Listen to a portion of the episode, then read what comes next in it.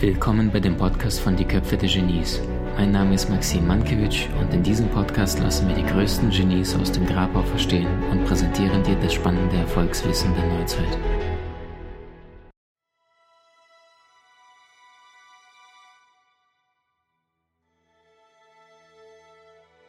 Schön. Wenn das Universum dir eine Freude machen möchte, dann kriegst du ein Problem. Genau, wunderschön.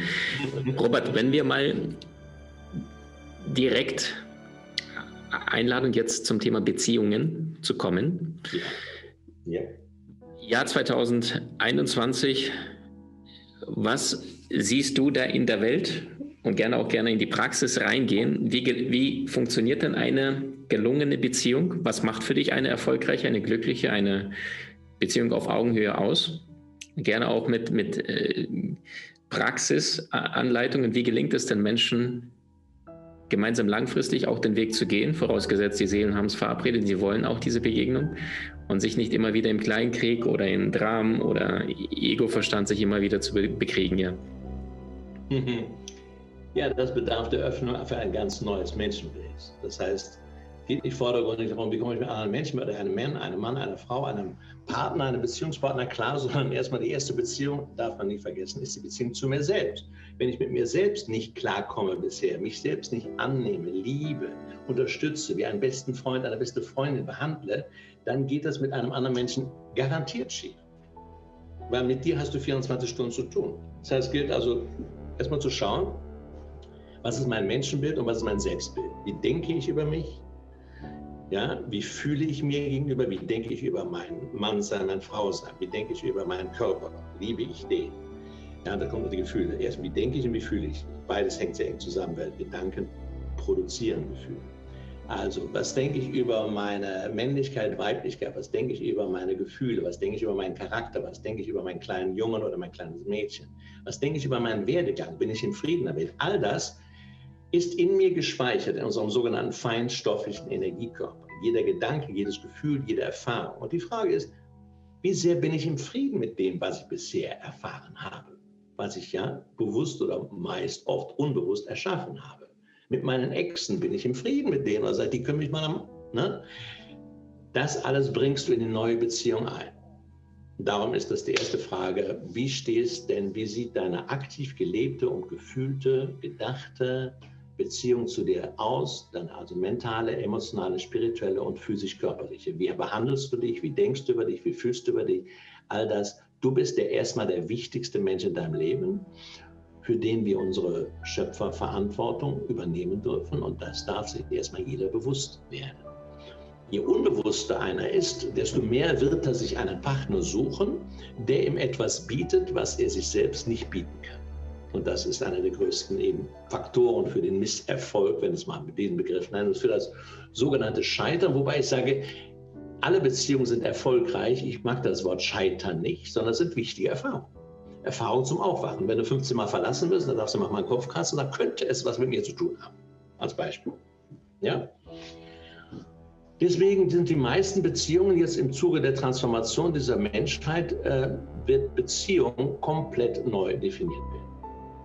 Denn was zu Ende geht und was nicht mehr lebbar sein wird, ist die Beziehung der Bedürftigkeit, die auf einigen Irrtümern beruht, nach dem Motto, da gibt es jemanden draußen, der hat die Fähigkeit, mich glücklich zu machen. Der kann mir etwas geben, was ich mir nicht geben kann. Das ist Unfug. Wird aber nach wie vor in allen Tausenden von Songs auch in modernen Songs äh, Schnulzen besungen. I need you, I need you, I need you. ne? und da wird oft ergänzt, and when I don't get you, I kill you. Ja, sozusagen. Robert, ich, ich feiere das gerade so sehr, dass du es das sagst, ja. weil genau diese, genau das war das Gespräch vor ungefähr zwei Monaten, wo wir zufällig im Radio mal äh, einen Song angemacht haben. Ich höre, konsumiere nichts von Nachrichten. Und genau das, wie viel Schmerz die Industrie macht, ne, mit dem Schmerz der Menschen, die nicht aufgewacht sind. Wow, danke. Ja, ja das, das bringt sehr viel Umsatz, diese Dinge, nicht nur unglückliche Beziehungen. Ja? Denn wer unglückliche Beziehungen hat, der muss sehr viel konsumieren als Ersatzprodukte und so weiter. Ob es Filme sind oder Wein ist oder sonst was. Ja, also das ist einer der größten Irrtümer. Deswegen habe ich mein Buch Wahre Liebe des Zwei geschrieben, aber auch die anderen raus aus den Handschuhen und wird zu normal sind oder glücklich sind genau darauf bezogen. Heißt, wir dürfen merken, was für ein Unsinn, welche Irrtümer haben wir bisher geglaubt. Und das ist natürlich dann wird's herausfordernd, weil viele haben zurzeit keinen Partner. Und viele sagen, ich brauche aber einen Partner. Und wenn ich sage, ich brauche einen Partner, ist in dem Wort brauchen schon der Mangel enthalten. Wer glaubt zu brauchen, sage ich, der zieht einen an, der auch im Mangel ist. Heißt, Braucher sucht Baucher oder Bauer sucht Frau. Ja, und dann sage ich, die zwei, die kommen auch zusammen, Gleiches zieht Gleiches an und die gründen dann eine Verbrauchergemeinschaft. Auf Deutsch. Ja, die verbrauchen sich ganz schön. Ne? Das heißt, das ist dann so ein Deal, so eine Handelsgemeinschaft, wie eine Firma. Du liebst mich, aber dafür liebst du mich zurück, ist klar? Aber wenn du mich nicht zurück willst, bist du ein Arsch, dann verlasse ich dich, klar? Ne, das hat eben mit Liebe nichts zu tun. Das sind kleine, hungrige, einsame, ängstliche und verletzte Kinder, die dann zusammenkommen und die sich das Leben gemeinsam schwerer machen, als es je allein geschafft hätte. Ja, und das hast du heute Land auf, Land ab, immer noch in, dem, in der Welt. Und das geht jetzt zu Ende. Das heißt, diese Beziehungen gehen viel schneller zu Ende, weil die Enttäuschung viel schneller kommt. Es wird alles schneller aufgedeckt. Ja, so wie in der Wirtschaft oder im Sport die Skandale viel schneller aufgedeckt werden jetzt angesichts der Transformationsenergie, die hochschwingend ist, wird es genauso im privaten Bereich. Ja, da fliegen die Beziehungen auseinander oder die kratzen sich beide am Kopf und sagen, machen wir es nochmal neu.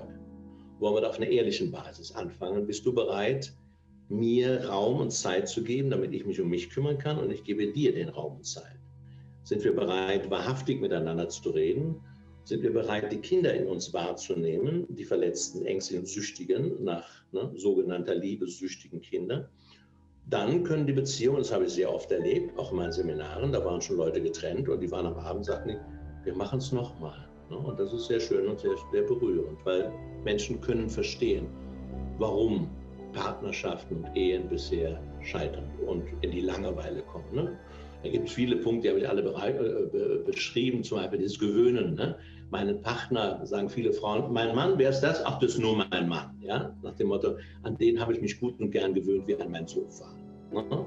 Da bilden wir uns ein, den Partner zu kennen, obwohl wir uns selbst kaum kennen. So ein, ein, ich sage, wir kennen von uns keine 5%.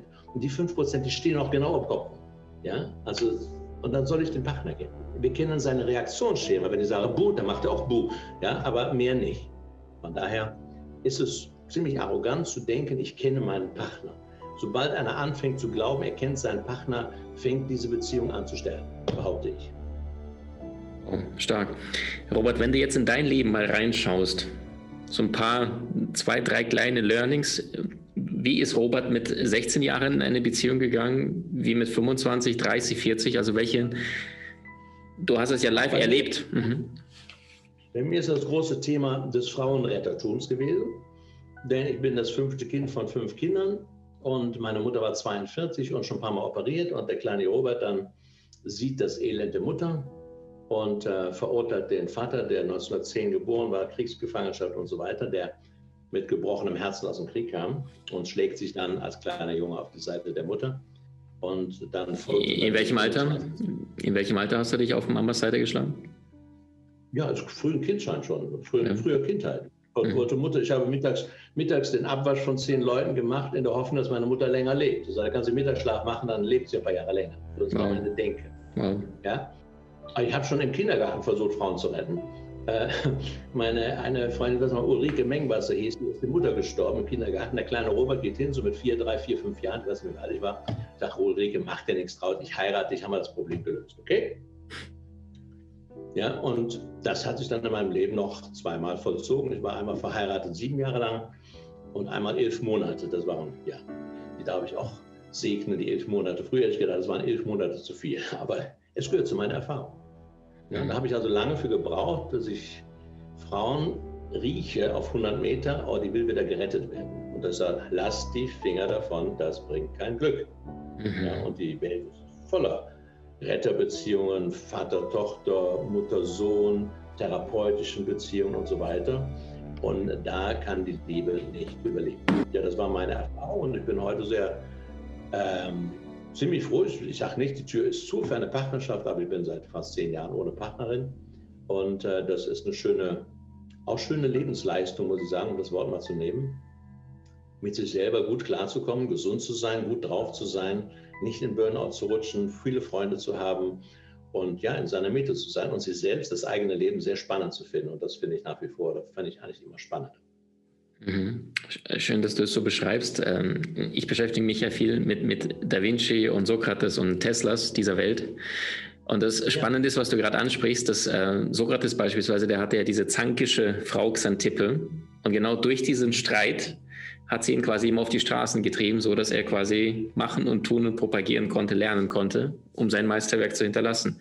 Da Vinci hat sich gar nicht gebunden. Einige sagen homosexuell. Ich persönlich glaube es nicht. Ich habe ihn mal besucht im Mittelalter quasi, habe auch eine kleine Reise gemacht, weil es mein Mentor ist. So, ähm, der sich auch für sein Werk entschieden hat und, und sich bewusst gegen die Liebe entschieden hat und sagte ich, oder Tesla, der sich komplett in Hotels eingeschlossen hat und wiederum äh, sagte, sie werden keinen besonderen Erfolg von einem jemals verheirateten Mann finden. Also das heißt, die Genies, die haben ganz bewusst Einstein, ich bin kein geselliger Mensch in den Memoiren von ihm hat man gefunden. Also ganz bewusst diese, das Alleinsein gesucht. Wie genial bist du wirklich? Trainiere deine Fähigkeiten und erlange deine Meisterschaft mit den außergewöhnlichen Videokursen aus unserer Online-Akademie unter köpfe-der-genies.com.